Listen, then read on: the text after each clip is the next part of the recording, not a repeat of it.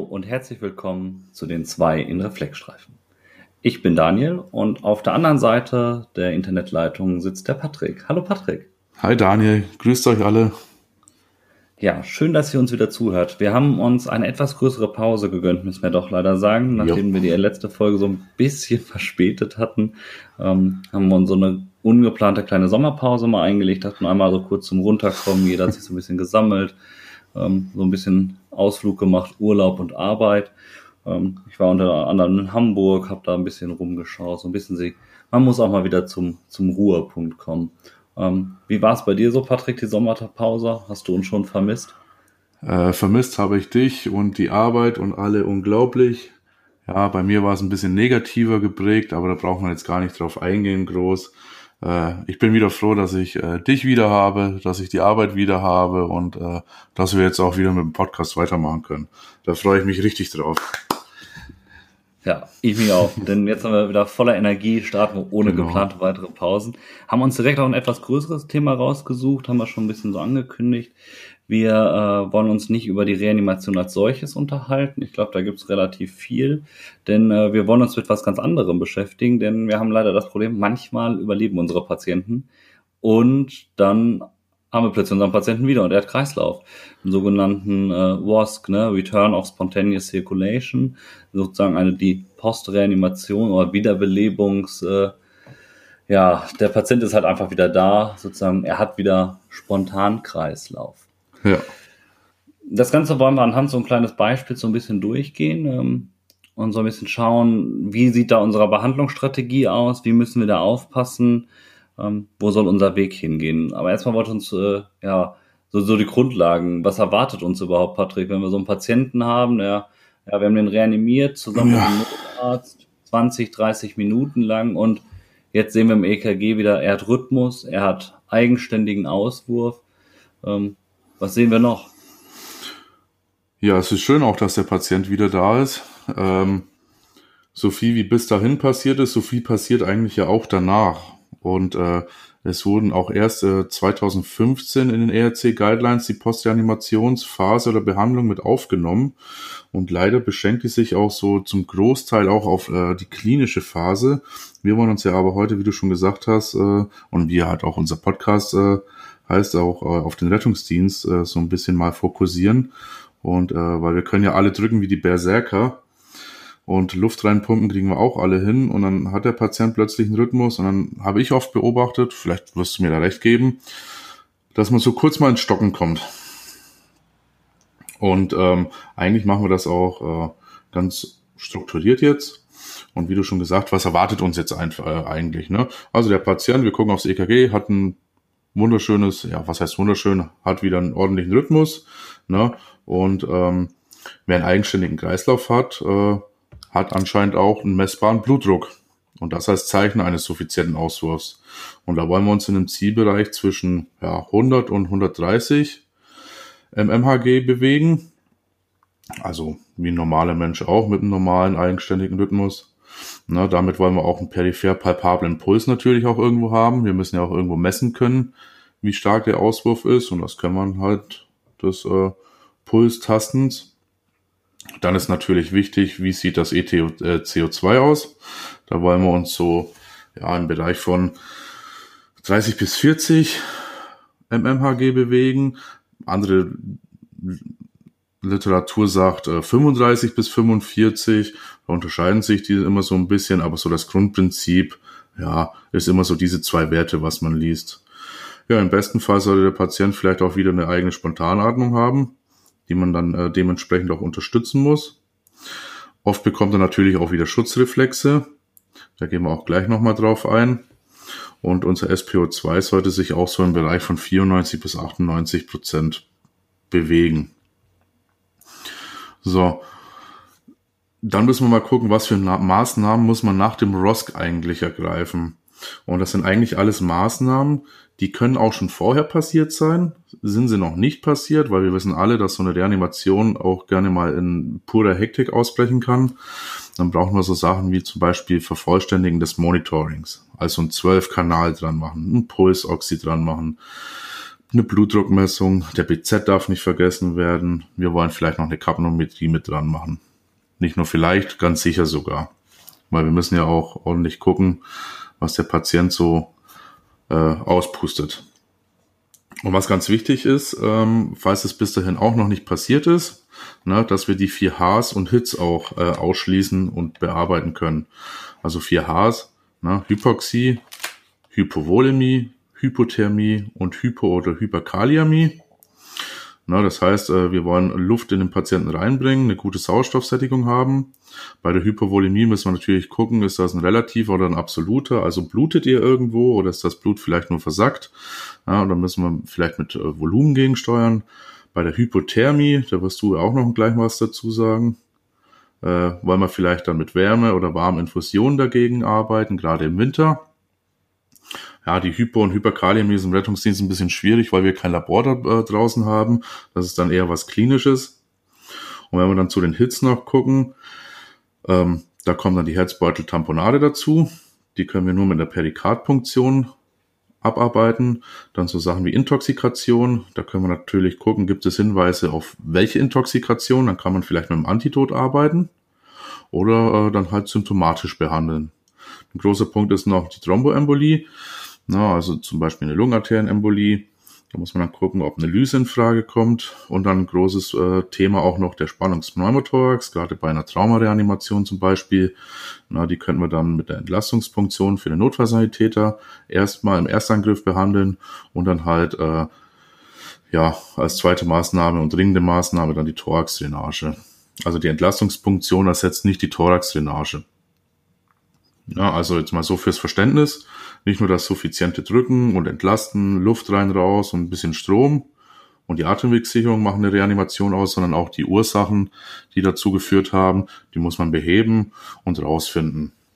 Was ich noch ein ganz wichtiges Thema finde, ist, ähm, dass die meisten Rettungsdienste mittlerweile auch mechanische Reanimationshilfen verwenden. Also bei uns ist es zum Beispiel der Autopuls, der Kreis fährt zum Beispiel mit dem Corpus CPR. Und ich weiß gar nicht, wer hat denn den Lukas bei uns in der Umgebung? Den habe ich doch auch erst vor kurzem gesehen. Das kann ich dir gerade gar nicht so uns sagen, aber auf jeden Fall, das sind ja so eigentlich diese drei gängigen Ja, Systeme. genau. Entweder dieser Corpus CPR, der Autopuls von Zoll oder Ja. halt der Lukas. Ich glaube, es gibt von, von der Firma Schiller, nicht, dass wir hier nachher auf jeden Fall Ja. gibt es auch noch so eine mechanische Reanimationshilfe. Genau. Da kann man, glaube ich, auch ganz viel noch zu erzählen.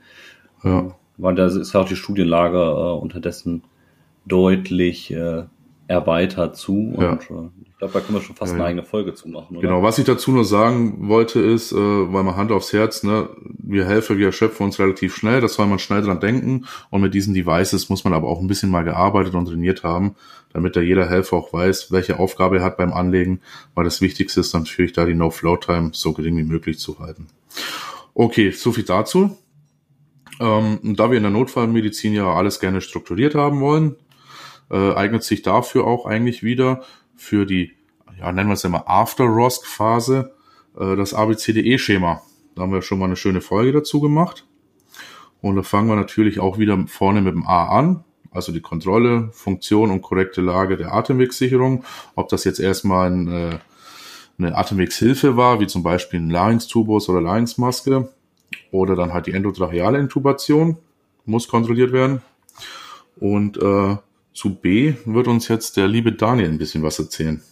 A ist ja so ein bisschen äh, relativ simpel in der Initialphase, je nachdem muss man ja auch sagen, wie ist mein, mein Grundsetting gewesen, wie bin ich initial da vielleicht angekommen, waren wir gleichzeitig oder relativ gleichzeitig mit NEF und RTW da oder ist ein Auto mit äh, einem größeren Verzug, ob es jetzt der Notarzt oder auch der RTW später gekommen ist, spielt tatsächlich, glaube ich, so in dieser Grundphase keine, keinen großen Unterschied. Wir müssen einfach sagen, am Anfang haben wir in der Reanimation einfach immer so eine kleine Chaosphase, die wir Ja. haben. Und ich glaube, wenn man zu zweit ist, zieht die sich ein bisschen länger, als wenn man ein gut eingespieltes Viererteam ist. Weil man einfach, man hat nur zwei Hände, weil jeder Helfer hat nur zwei Hände und ein Helfer ist ja allein mit der Thoraxkompression schon relativ gut gebunden und der Mhm. zweite muss ja dann auch alles andere drumherum schon Ja. organisieren und bauen. Heißt, wir können eigentlich sagen, wir kommen ja meistens erst, sobald wir im Vierer-Team sind, zu einem vernünftigen Airway-Management. Ne? Entweder hat man sich vorher für entschieden, je nach, nach Algorithmus vielleicht auch vor Ort, man macht erstmal eine suffiziente Beutelmaskenbeatmung, wenn man merkt, das funktioniert sehr gut, oder man hat halt eine supra, äh, einen supraglottischen Atemweg genutzt, sei es der Larynx-Tubus, Larynx-Maske oder der Eigel. Das einzelne so sind, glaube ich, so die drei klassischen Sachen, die genau. man so in der Erstphase erstmal hat. Das heißt, wir kommen dann irgendwann Richtung erweitertes Airway Management oder auch halt Richtung RSI. Was man beachten muss, wir haben gerade ganz kurz die Thorax-Kompressionsgeräte angesprochen. Da ist bei den meisten Geräten eigentlich unterdessen fix, dass man, wenn man die in dem Modus durchreanimieren nutzt, sozusagen, dass sie keine Unterbrechung machen, also nicht im 30-2-Modus agieren, dass man dort einen Endotrachealtubus einfach anwenden muss. Liegt einfach darin, dass man einen höheren Beatmungsdruck erreicht durch die Kompression und die meisten supraglottischen Atemwegshilfen gar nicht so mega hohe Beatmungsdrücke an, abkönnen mhm. oder auch Spitzenwerte abkönnen, wie wir die im, im Rahmen der laufenden Reanimation einfach haben. Da ist, glaube ich, der Larynx-Tubus noch der unempfindlichste, fast mit, wenn er leicht überblockt ist. Ja. Aber so vor allem beim Eigel und auch bei der Larynx-Maske hat man da so erfahrungsgemäß zumindest so mein subjektives Gefühl, relativ schnell Leckagen, wenn man weiter ja. reanimiert und während der Kompression beatmet. Also da ist dann die endotracheale Intubation einfach empfohlen. Ich bin ein großer Fan davon, auch so in der Initialphase vielleicht erst bei den Patienten noch am Beutel zu lassen. Also ist mein Gefühl zumindest, hat man einfach ein besseres Gefühl, man hat den Patienten an der Hand. Ne? Man kann so ein bisschen besser fühlen, habe ich Veränderungen unter der Reanimation oder vor allem halt jetzt auch in der Postreanimationsphase. So in der ersten Phase atmet mein Patient gegen, brauchen wir vielleicht Narkose. Ähm, ich merke, verändert sich was mit meinem Beatmungsdruck. Und ich glaube, das kriegt man viel besser und viel schneller mit, als wenn ich ein Beatmungsgerät dahinter habe, was mir irgendwann einen Alarm gibt, den wir vielleicht noch so ein bisschen ja, ignorieren, weil es eh so ein bisschen stressig gerade ist und eh mhm. alles am Piepsen ist. Das EKG piepst, weil der CO2-Wert scheiße ist, weil der Sättigungswert scheiße ist. Jetzt piepst das Beatmungsgerät auch noch rum und ich glaube einfach, dass man so manche Werte dort ähm, so ein bisschen. Die Absaugung läuft und rattert vor sich hin. Ja, man hat, glaube ich, ganz ja. viel Stress, ne? Man bespricht sich im Team und ganz viel verliert man einfach. Was wir natürlich äh, bedenken müssen, auch als Gegennachteil, gerade weil man sich bespricht und vielleicht gar nicht so dolle aufpasst, muss man trotzdem sein Atemminutenvolumen, was man beatmet, ähm, sehr gut beobachten und schauen, beatme ich den richtig, auf seine Frequenz achten, ja. dass das auch nicht irgendwie wie untergeht, so nach dem Motto, so, oh, wer beatmet denn hier? Gar keiner. Oh, dann äh, drück mal schnell auf den Beutel fester, dann kriegt er jetzt ein bisschen mehr. Das darf natürlich auch nicht passieren. Das ist natürlich eine Gefahr, die mit dem Beatmungsbeutel einfach manchmal einhergeht. Dann sollten wir uns dann doch irgendwann für entscheiden oder zumindest sollte man schauen, wie funktioniert mein Airway Management, was habe ich gerade an Airway Management. Empfohlen ist da immer noch die endotracheale Intubation, also ein deutlich gesicherter, also eine endgültige Atemwegssicherung durch den Notarzt, sagen die meisten Leitlinien, in der wir ganz viel vorbereiten müssen. Also sollten wir einen Larynx-Tubus jetzt gerade haben oder nur den Güdel- oder Wendeltubus gerade benutzt haben, müssen wir eine sogenannte RSI, also Rapid Seduction Intubation machen, also eine Notfallintubation. Und da müssen wir uns ganz viel vorbereiten und auch eine gute Absprache haben. Ich finde da die Checkliste von Nerdfallmedizin sehr gut. Da packen wir euch den Link auch nochmal in die Show Notes mit rein. Ja. Die sowohl so eine, so eine Folie, so eine Auslegefolie haben, wo man alles drauflegen kann, die ich persönlich lieber als wie so eine Art Checkliste nutze. Ähm, also wir haben auch meistens in den Fahrzeugen bei uns gar nicht ganz so viel Platz, dass ich da irgendwo so eine Folie hinlegen könnte, leider. Ähm, ich bin aber ein großer Fan, die einfach wie so eine Art Checkliste zu nutzen, habe ich das, das, das, das und das. Einfach ja. alles vorbereitet. Parallel haben die auch nochmal so Checklisten für, ähm, haben wir sozusagen alles fertig. Ne? Also da, wo wir uns ganz klar sein müssen, wenn wir Intubation machen oder erweitertes Airway-Management oder eigentlich bei allen Sachen, eine deutliche, vernünftige und ordentliche Absprache untereinander spielt ein ganz wichtiger Punkt. Eine klare Aufgabenverteilung und klare Absprache. Ne? Wer bereitet die Beatmung weiter vor? Also wer kümmert sich, äh, dass äh, eine Gänsegurgel da liegt? Wer kümmert sich darum, dass die ganze Intubation fertig ist? Hm. Und diese Person kümmert sich darum, alleine am besten, und gibt ein Feedback, vielleicht so, ein, so, ein, äh, so, ein, so eine Feedback-Schleife und sozusagen nochmal mit dem Teamleader absprechen. Ich habe die Intubation fertig. Für dich ist das, das, das und das liegt bereit. Ja, so eine Art Team-Timeout. Genau. Bevor man dann wirklich anfängt. Genau, wir haben, haben wir alles vorbereitet, ne? dann so ein Team-Timeout. Dann brauchen wir jemanden, der Medikamente macht. Ne? Denkt dran, Medikamente deutlich beschriften. Da gibt's verschiedene Varianten. Entweder beschrifte ich sie mit einem Edding oder man hat so kleine Klebchen oder was auch immer. Wichtig ist, deutlich beschriften. So eine Nierenschale mit einem Sammelsorium, wo man sagt, ja, die 20 Milliliter Spritze, die müsste midazolam sein. Ja. Könnte aber auch was anderes sein. Also da achtet bitte drauf, deutliche Beschriftung. Auch da nochmal eine Absprache da, Close-Loop-Kommunikation da können wir aber auch nochmal, wie wir kommunizieren, ganz, ganz viel und eine eigene Folge drüber reden. Cross-check der Ampularien dann auch oder Ampullen. Genau, ne, ganz wichtiger Punkt. Na, an sich brauchen wir für RSI immer ein Analgetikum, ein Hypnotikum. Relaxanz ist im Bereich WOSC so ein bisschen, ja, der eine sagt, brauchen wir trotzdem noch, der andere sagt, ist egal im WOSC. Das ist, glaube ich, ja. so ein bisschen abhängig. Und im Hintergrund auf jeden Fall im WOSC ein Vasopressor. Da sagt Patrick uns gleich noch im Bereich 10 noch ein bisschen was dazu, wo wir darauf achten müssen. Und der allerwichtigste Punkt ist unser Monitoring komplett für Intubation.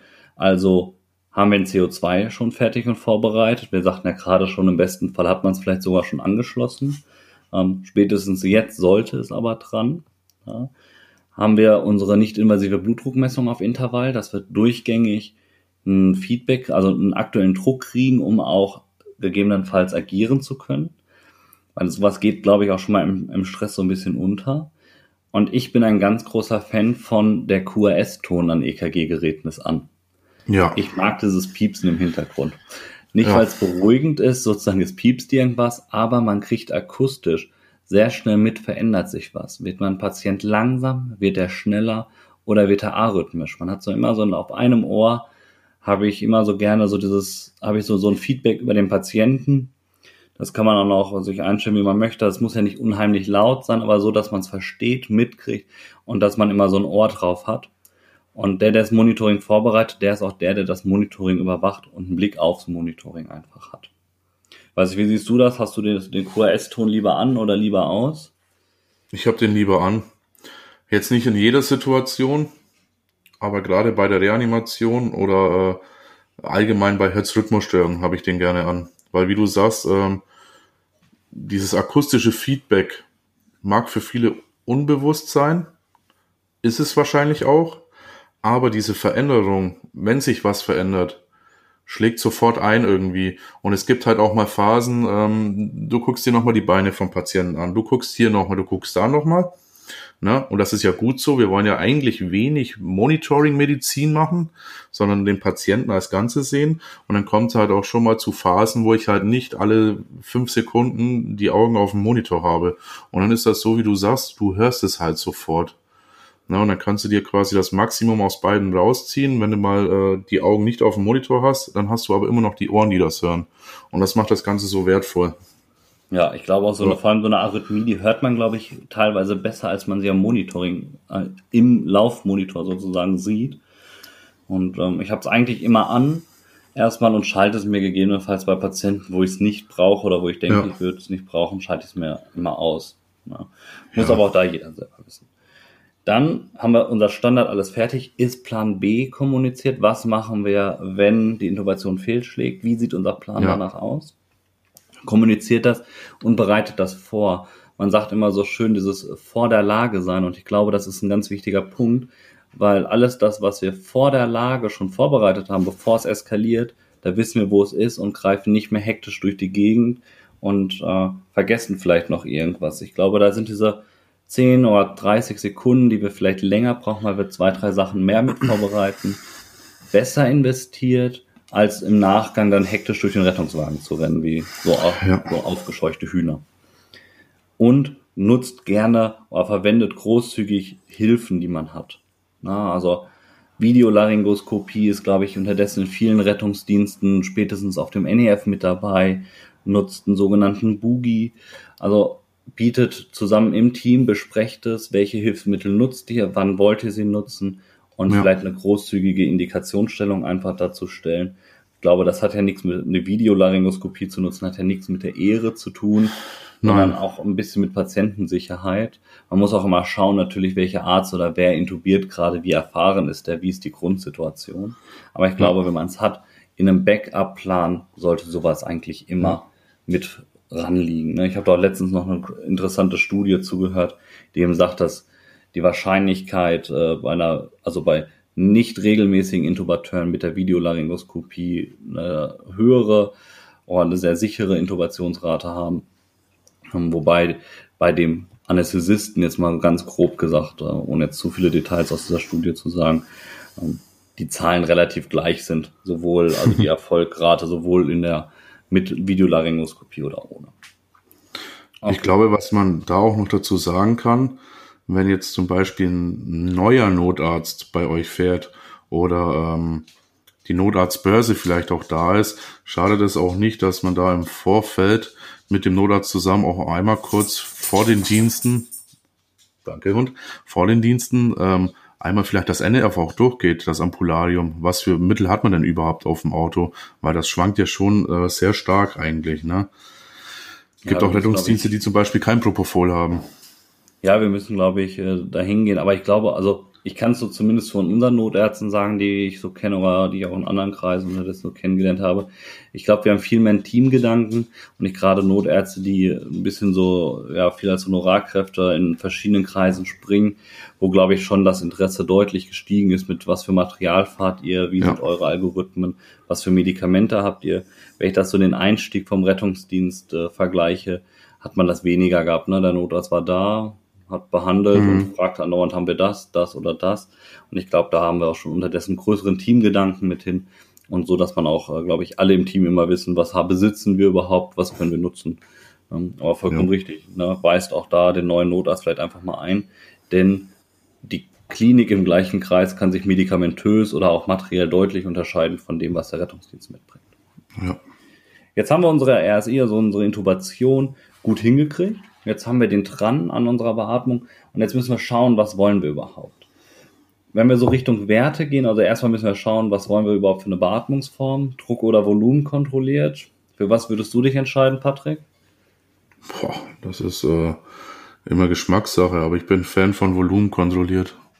Ja, also vor allem im Bereich WOSC finde ich Volumen kontrolliert ja. persönlich auch sehr angenehm. Hat einfach den Vorteil, finde ich immer, wir haben gesichertes Volumen in den Patienten drin. Mhm. Ich weiß, ich stelle Atemzugvolumen von X ein und X ist drin. Natürlich müssen wir gucken, beachtet den Spitzendruck in der Beatmung. Genau. Ja, dass wir da eine Druckspitze drin haben. Das haben aber ja unterdessen alle Beatmungsgeräte. Druck kontrolliert sagt man natürlich immer so schonender, man kann das alles ein bisschen angenehmer für den Patienten machen. Jetzt befinden wir uns aber ja auch nicht in der Beatmungstherapie ganz groß.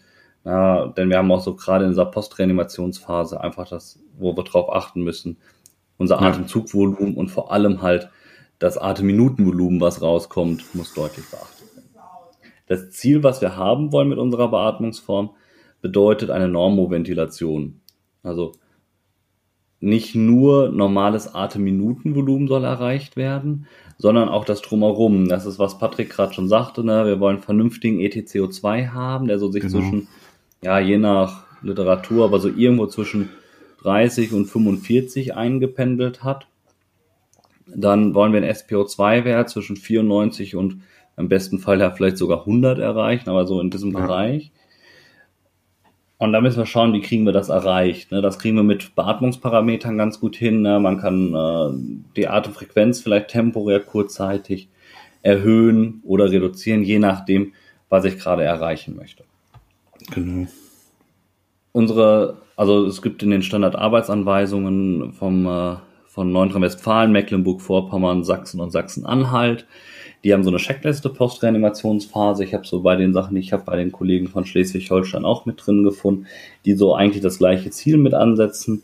Wir möchten ein Atemzugvolumen von circa 6 Milliliter pro Kilogramm Körpergewicht haben. Jetzt müssen wir aber da immer beachten, denkt dran, Fett wird nicht beatmet.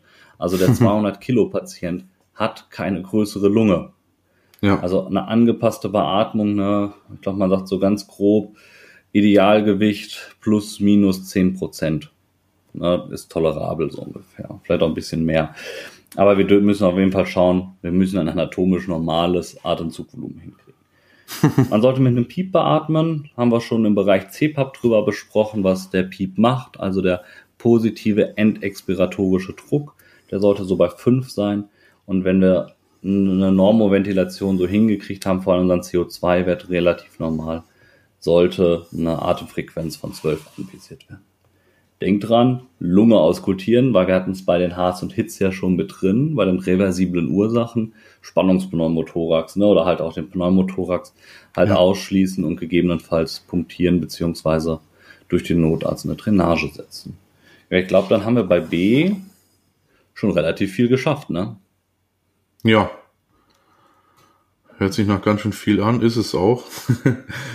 ja, ist das seht ihr ja selbst. Ähm, ja, ich, so ein WASP-Patient, das ist nichts, wo man sagt, ja, wir fahren jetzt in zwei Minuten hier wieder los. Nee, nee. Ähm, ähm, das zieht sich tatsächlich immer irgendwie länger, als man äh, genau. das hofft in der Initialphase. Ja. ja, wollen wir weitergehen zu C. Was machen wir bei ja. C, Patrick? Wenn wir jetzt bei C angekommen sind, dann muss natürlich auch irgendwann mal ein 12-Kanal-EKG mit dran, um zu gucken, ähm, was für eine EKG-Diagnostik brauchen wir noch, was sehen wir im EKG, sind irgendwelche Blockbilder vorhanden, haben wir doch eine STEMI, ein 1A STEMI, der da irgendwie zum Herzversagen geführt hat, sieht man ein Vorhochflimmern. Zu C gehört aber auch sicherlich ähm, Sachen wie, ist mein IV-Zugang sicher? Brauche ich eventuell sogar einen zweiten IV-Zugang? Gerade wenn ich mich dann dazu entschließe, da komme ich auch gleich nochmal dazu, ähm, kardiozirkulatorisch irgendwie einzugreifen. Na, wir wollen auch einen Zielblutdruckwert von über 100 äh, in der Diastole. Und ähm, das erreichen wir manchmal ähm, ähm, nicht durch den Eigenkreislauf des Patienten, sondern manchmal muss man dann halt auch noch ähm, ja mit Katecholamine, Vasopressoren äh, dagegen oder dafür für den Patienten. Wir arbeiten ja nicht gegen den Patienten, wir arbeiten ja für ihn. muss man vielleicht mal ein bisschen dann ihn unterstützen. Das heißt, Katecholamine ne, gerade auch in der Frequenz und in der Herzkraft, so, denke ich da an Adrenalin, Dobutamin und Arterenol. Ähm, da will ich auch einmal angemerkt haben, der normale Rettungsdienst benutzt relativ wenig Perfusoren wenn nicht gerade ein ITW noch mit dranhängt. Das heißt, auch der Umgang mit den Perfusoren muss geübt werden, muss ein bisschen trainiert werden, damit das in so einer Situation auch ordentlich fluppt, weil ähm, alles, was nicht ordentlich funktioniert, macht uns auch unnötig Stress. Und ich bin immer ein Fan davon, ähm, da wird mir Daniel auch äh, zusprechen, äh, ich kenne Reanimationen, wo es richtig leise zugeht, weil die Leute so gut eingespielt sind, dass relativ wenig gesprochen wird ja. weil das einfach in so einem Automatismus äh, übergeht. Und ich möchte nicht irgendwelche äh, Kollegen anbrüllen oder laut werden, um somit noch mehr Stress zu machen. Ne? Und Stress ist für uns alle ein bisschen blöd. Deswegen Umgang mit äh, Perfusoren üben, weil äh, Katecholamine wie Adrenalin, Dobutamin und Arterenol gehen wir natürlich nicht außer Hand. Das wäre richtig doof. Ne?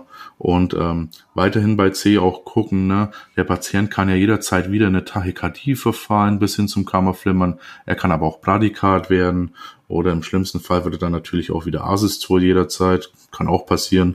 Und da muss man auch seine Augen draufhalten. Und ähm, ja, D ist relativ wenig.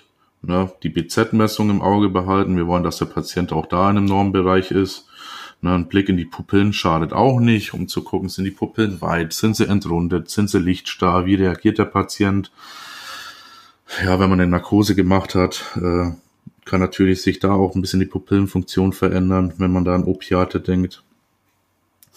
Und bei E kommt eigentlich alles nochmal so, was auch Daniel gesagt hat gerade, ne? So diese äh, nochmal gucken, ist der Atemweg jetzt endgültig gesichert ne? oder hat man bis dahin tatsächlich vielleicht immer noch eine, eine Atemwegshilfe eingelegt. Ähm, da der Daniel schon gerade was dazu ge gesagt, also E ist für mich nochmal den kompletten Blick nochmal drauf und notfalls muss ich halt dann wieder bei A vorne anfangen, falls da irgendwas ist. Und das ist auch das Wichtige. Wir müssen auch während des kompletten Transportes bis ins Krankenhaus immer damit rechnen, dass jederzeit der Patient wieder in einen kritischen Zustand zurückkommt Wobei zurückkommen ist vielleicht auch falsch gesagt. Ein intubierter Patient in Narkose nach Reanimation ist für mich jederzeit kritisch. Also er verfällt nicht in den Status, dass ich jetzt äh, tief durchatmen kann und alles ist super toll, sondern der ist für mich bis zur Übergabe im Krankenhaus eigentlich ein kritischer Patient. Da wird sich auch nichts dran ändern. Der ist wie ein rohes Ei zu behandeln. Und was es bei E noch zu erwähnen gibt, da wird jetzt auch der Daniel noch mal was dazu erzählen, so ein bisschen, ja, Temperaturmanagement. Da hast du dich ja ein bisschen auch damit äh, beschäftigt und kannst jetzt noch mal richtig einen rauskloppen. Ja, auf jeden Fall. Temperaturmanagement mega umstritten. Es gibt mehrere ähm, Studien dazu. Es gibt eine, Niel eine Studie von Nielsen 2015 mit über 900 Patienten, relativ großer Bereich, die keinen Unterschied der Zieltemperatur sagt. Also egal, ob der Patient bei 33 oder bei 36 Grad weiter behandelt wurde, ähm, es gab keinen Unterschied in der Überlebenswahrscheinlichkeit. Jetzt muss man diese Studie ein bisschen mit Vorsicht genießen, ähm, denn sie passt nämlich gar nicht so gut aufs deutsche System drauf. Ne? Ähm, Professor, ähm, ja, schon ähm, das Universitätsklinikum äh, Kiel hat äh, da relativ ein gutes Statement schon zugesetzt und hat gesagt, die Nielsen-Studie passt nur auf circa sieben Prozent unserer Patienten, die wir in Deutschland haben. Denn in dieser Studie von Nielsen werden halt, die ja doch schon eine große Zahl einfach hat, aber da sind fast 90 Prozent Reanimationen bei, die eine Bystander-Reanimation haben. Also die sozusagen, da ist jemand umgekippt und unter einer Minute wurde eine Reanimation ja. begonnen. Da sind wir tatsächlich in Deutschland momentan noch sehr weit von entfernt. Und deswegen passt diese Studie gar nicht so ganz drauf. Deswegen muss man das ein bisschen mit Vorsicht genießen, ob das überhaupt passt. Es gibt momentan im skandinavischen Raum nochmal eine Studie oder eine Studie, die jetzt gestartet, die gerade das eben nochmal versucht, so ein bisschen anders zu betrachten. Unsere Zahlen sind mit Skandinavien zu vergleichen. Nicht identisch, aber so nah zu vergleichen. Jetzt muss man mal sagen, kühlen oder nicht kühlen? Das ist ja immer so diese Frage, die wir ganz häufig haben. Ein zielgerichtetes Temperaturmanagement ist nach den ERC-Leitlinien, sagt es ja auch gerade schon, Teil der Postreanimationsversorgung. Und jetzt muss man sagen, wir versuchen in dieser Postreanimationsversorgung nichts anderes als das Postreanimationssyndrom zu behandeln. Das wird ähm, nach Nolan et al. bezeichnet ähm, durch, das, durch eine zerebrale Postreanimationsschädigung, eine kardiale Postreanimationsdysfunktion und halt eine systemische Antwort auf Ischämie und Reperfusion. Patienten sollten demnach, wenn sie nicht nach der Reanimation wieder ansprechbar sind und sofort reagieren, sollten für mindestens 24 Stunden in einer Körperkerntemperatur gelagert werden von 32 bis 36 Grad oder runtergekühlt werden und dann wieder langsam erwärmt werden. Klingt erstmal relativ viel oder eigentlich ja relativ simpel. Ne? Man sagt einfach, wir kühlen die Leute runter. Warum machen wir das Ganze überhaupt? Das Ganze machen wir, weil so paar Sachen im Körper passieren. Unter anderem halt äh, das, was wir in dieser, in dieser Postreanimationsphase im WASC behandeln wollen, ist äh, nichts anderes, oder diese ganze Postreanimationsphase ist bestimmt von den Folgen der Ischämie und dann auch wieder der Reperfusion im Körper. Die teilt sich so in drei Bereiche auf. Zum einen haben wir einmal einen oxidativen, oxidativen Stress. Der entsteht einfach durch die Reperfusion, durch die Wiederdurchblutung. Dadurch setzen sich freie Radikale frei und machen eine Beeinträchtigung durch ungezielte Reaktionen, die dann die Funktion von Zellen stören zur Zellschädigung oder bis hin zum Zelltod halt führen können. Dann haben wir als zweiten Punkt eine Steigung der Blutgerinnung.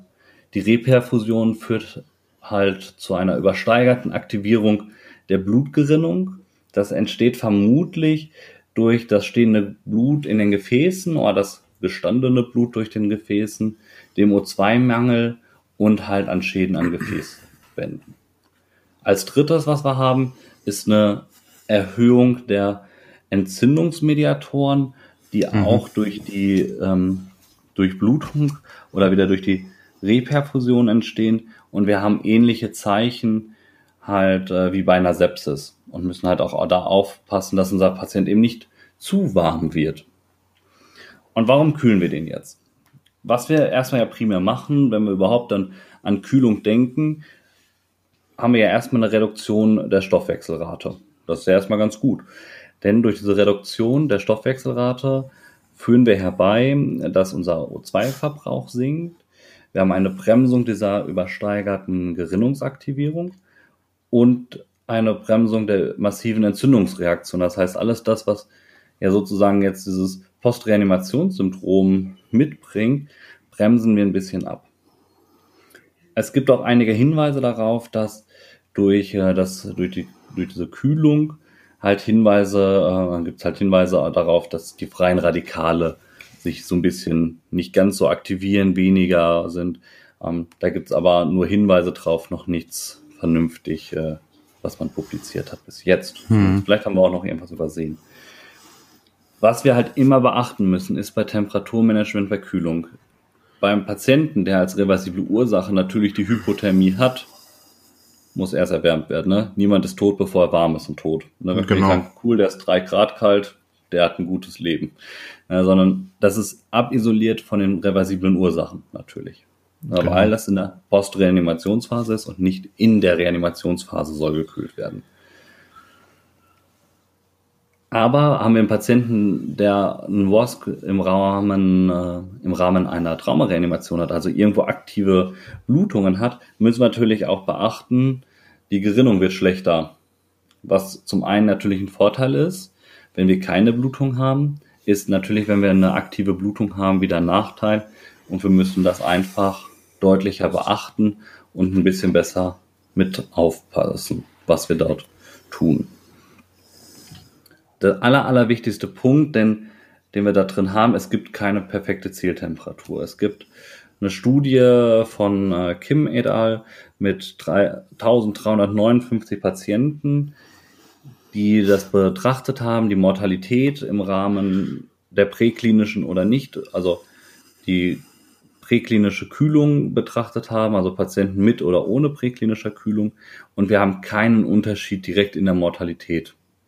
Das heißt, wir können nach aktueller Studienlage nicht sagen, dieser eine Patient muss aktiv vom Rettungsdienst ja. präklinisch runtergekühlt werden, um verbessert zu werden. So sieht es momentan einfach aus. Jetzt müssen wir aber auch zusätzlich betrachten, Post, äh, also präklinisch reanimierte Patienten ohne eine aktive Kühlmaßnahme haben in den meisten Fällen, wenn sie in der Klinik eingeliefert werden, trotzdem eine Körperkerntemperatur unter 36 Grad. Das heißt, wir haben eigentlich schon, dadurch, dass wir im Wärmemanagement anscheinend nicht so perfekt sind, kühlen wir passiv an sich schon draußen, ohne es aktiv Aha. zu wissen. Das heißt, wir bringen an sich einen Patienten, der sich in diesem Bereich zwischen 32 und 35 äh, Grad befindet, durchaus schon passend ins Krankenhaus. Ja. Das heißt, eine präklinische Kühlung, so sagt es man, so ist es zumindest momentan, ist nicht unbedingt notwendig, gegebenenfalls mit Rücksprache mit der aufnehmenden Klinik, in der wir den Patienten im Nachgang äh, transportieren oder halt in, überhaupt erstmal dahin, ja, äh, wo wir ihn ja eh so oder so hinbringen, so rum. genau. Aber an sich müssen wir draußen keine großartige Kühlung machen. Ne? Ähm, Im Rahmen der Studie gibt's noch äh, ein Studiennach, so eine Interventionsgruppe, die maximal zwei Liter von einer vier Grad gekühlten Kochsalzlösung bekommen haben mit dem Ziel, halt so rasch wie möglich die Körperkerntemperatur unter 34 Grad zu erreichen. Da zeigte sich außerdem, dass es bei dieser Kühlmethode zu einer erhöhten Rate von erneuten Kreislaufstillstanden gekommen ist während des Transports in die Klinik und von Lungenödem kam. Also aktives Kühlen vor allem mit Infusionstherapie, ein schnelles Runterkühlen mittels Infusionstherapie kann uns auch halt wieder den Erfolg, den WASC, auch wieder kaputt machen. Und wir haben keinen WASC mehr, sondern im schlimmsten Fall wieder eine Herzrhythmusstörung, die hin zu Asystolie, zum Kammerflimmern, halt wieder zur Reanimation uns hinführt. Deswegen aktuell Temperaturmanagement ja, Fieber größer 37 auf jeden Fall versuchen zu vermeiden. Fieber größer 38 Grad sollte sogar tatsächlich behandelt werden. Ja. Jetzt haben wir unseren Patienten optimal draußen versorgt. Wo bringen wir ihn hin, Patrick? Ja, wenn es geht, äh, wenn es geht, ein Haus mit Kardiologie und am besten auch ein Herzkatheterlabor. Das wäre das Beste, was wir haben. Ne? Voranmelden ja. im Krankenhaus ist ein ganz wichtiger Punkt. Ja. Ähm, Man kann sich ja immer streiten, ob wir den Patienten, der sich in den Finger geschnitten hat, unbedingt anmelden müssen. Ne? Aber äh, ein Patient, der so außerhalb maximal invasiv behandelt wurde und sicherlich innerklinisch auch maximal invasiv und sehr aufwendig ja auch weiter behandelt wird, der muss da angemeldet werden. Ob man direkt jetzt ein Coro-Labor hochfahren lässt oder so, das kann man ja auch gerne dem Krankenhaus, äh, ja, also das Krankenhaus entscheiden lassen, aber äh, eine dringende Voranmeldung muss sein. Man hat ja auch teilweise das Problem, dass vielleicht sogar schon jemand im Coro-Labor ist, wo man sich dann eventuell um äh, ein alternatives Krankenhaus kümmern muss. Wenn man jetzt natürlich ein paar größere Versorger in der direkten Umgebung hat, äh, Umgebung hat, Großstädte. Ja, ja. Auf dem Land sieht es vielleicht anders aus. Genau. Also bei uns macht Voranmelden eigentlich immer Sinn. Unsere Erfahrungen ja. sind eigentlich fast immer, wenn wir einen Patienten in der Postreanimation bringen, dass eigentlich immer ein sogenannter internistischer Schockraum eigentlich in den Häusern immer hochgefahren wird. Und wir ja. entweder ähm, halt über diesen internistischen Schockraum intensiv oder halt auch mal häufig eigentlich direkt Richtung Chorolabor einfach rollen. Ja. Das ist meine Erfahrung. Zumindest ist wie bei dir anders, Patrick? Nee, überhaupt gar nicht. Das deckt sich. Dann äh, zusammenfassend gesagt kann man ja sagen, um es mal abzukürzen, äh, Postreanimation ist genauso stressig wie die Zeit der Reanimation selbst. Ähm, wichtig ist zu gucken, warum ist der Patient reanimationspflichtig geworden. Das muss eliminiert werden. Und dann müssen natürlich die Basics ergänzt werden. Dann muss eine Atemwegssicherung optimiert werden. Dann muss eine Narkose ja, gemacht werden, optimiert werden. Dann muss geguckt werden, wie äh, reagiert man auf ähm, Rhythmusveränderungen. Fällt der Patient eventuell wieder in eine Reanimationspflicht zurück. Und ähm, ja, ja, Sachen, die selten sind, die müssen geübt werden. Umgang mit Reanimationshilfen oder auch Perfusoren. Und die Kommunikation, so wie du das gesagt hast, die Kommunikation im Team ist das A und O. Da muss wirklich jeder wissen, ähm, was gemacht werden muss. Und so als mein Schlusssatz ist, wir üben im Rettungsdienst nicht so viel wie ein Megacode-Training, also die Reanimation. Also kann man auch oder kann der Patient auch erwarten, dass das auch wirklich jeder kann. In jeder 30 Stunden Fortbildung wird Reanimation gemacht und das ist so ein, ja, ich will nicht sagen Standard-Meldebild oder Krankheitsbild, aber wir üben das bis zum Erbrechen. Das ist auch irgendwie das Einzige, was wir machen. Bis zum Erbrechen geübt ist die Reanimation und das muss einfach sitzen. Da kann man sich ruhig auch ein bisschen Mühe geben. Ja, ja so viel von mir. Genau, ja, gerade Reanimation. Ich glaube, Reanimation als solches können wir noch mal ganz viel drüber reden. Da machen wir, glaube ich, auch noch mal ja. eine schöne Folge drüber, worauf müssen wir achten. Kann man. Aber genauso wie wir uns mit der Reanimation beschäftigen, müssen wir uns, glaube ich, auch unterbewusst einfach damit beschäftigen, was passiert, wenn das echt funktioniert, was wir da machen. Und wir tatsächlich einen Patienten haben, der wieder Kreislauf hat, nachdem wir auf ihn drauf rumgedrückt und Strom reingesteckt haben ohne Ende. Genau. Ja, da sind wir schon wieder zum Ende. Sind jetzt mal so ja. knapp 40 Minuten schon wieder. Ja. Ähm, es ist schön, während der Folge aufgenommen zu haben, Patrick. Die nächste ja. versuchen wir jetzt auch wieder im Zwei-Wochen-Rhythmus hinzukriegen. Unbedingt. Das versuchen wir, Thema suchen wir uns noch was Schönes raus. Wenn ihr spezielle ja. Wünsche habt, äh, schreibt uns das. Wir haben, wissen wir, wir haben noch ein, zwei Sachen auf der Liste, ähm, ja. die wir nicht vergessen haben natürlich. Wir gucken immer, wie wir das natürlich am besten immer aufbereiten können. Manche Themen gehen tatsächlich podcast-technisch etwas schwierig, wo man vielleicht einfach, ja, sehr viel, also wo man einfach nichts Allgemeines zu sagen kann oder keine feste Bedingung setzen kann, wo es viel Unterschiedlichkeiten, ja. Kreis und Stadt oder sowas gibt. Ähm, und bei manchen Sachen haben wir tatsächlich einfach viel Recherchearbeit hinter. Ne? Wir haben immer noch unser unser Immunsystem und Nervensystem offen. Ich erinnere dich nochmal dran. genau. Äh, erinnere mich da nochmal ein paar Monaten dran. ja, es ist nicht vergessen in den hohen Norden. Ähm, es ist tatsächlich gar nicht so einfach, das auch äh, ja, didaktisch äh, in einem Podcast umzusetzen. Ja. Habe ich persönlich ein bisschen äh, unterschätzt wohl. Ich möchte mich äh, ein bisschen entschuldigen für etwaige Nebengeräusche, die es äh, heute von mir aus gibt, aber ich wohne im Dachgeschoss. Es ist mir vollkommen unmöglich, die Fenster geschlossen zu halten bei der Hitze. Also entschuldigt das. Ja. Aber der Nachbar wollte auch teilhaben. Ja, und dein Hund mal wieder, die Kleine. Und mein Hund. ja, wir danken fürs Zuhören. Genau. Ähm, wir hören uns aller spätestens in zwei Wochen. In, bis in den zwei Wochen werdet ihr vielleicht noch eine kleine Neuerung schon mal sehen, denn ähm, wir bauen unsere Internetseite so ein bisschen um, um äh, euch ein bisschen mehr Drumrum-Service bieten zu können. Patrick hat sich da tatsächlich durchgesetzt. Und sowohl werden unsere Folgen natürlich weiterhin auf der Internetseite zu sehen sein, wie aber auch ähm, vielleicht die eine oder andere Zusammenfassung nochmal von uns, äh, eine Linksammlung von interessanten Sachen, so dass wir uns da ein bisschen multimedial noch ein bisschen erweitern. Genau. Ähm, da freuen wir uns drauf. Das ist mehr, auch da sind wir ein bisschen überrascht worden, dass es mehr Arbeit als wir dachten. Aber wir sind dann genau. in einem guten Zulauf und hoffen, dass wir das bis in zwei Wochen umgesetzt ja. haben. So, ich sag Tschüss. Meine Nebengeräusche werden zu viele draußen im Garten. Meine Güte. Dir noch ein schönes Wochenende. Und Daniel, wir hören uns. Bis demnächst. Tschüss. Ciao, ciao.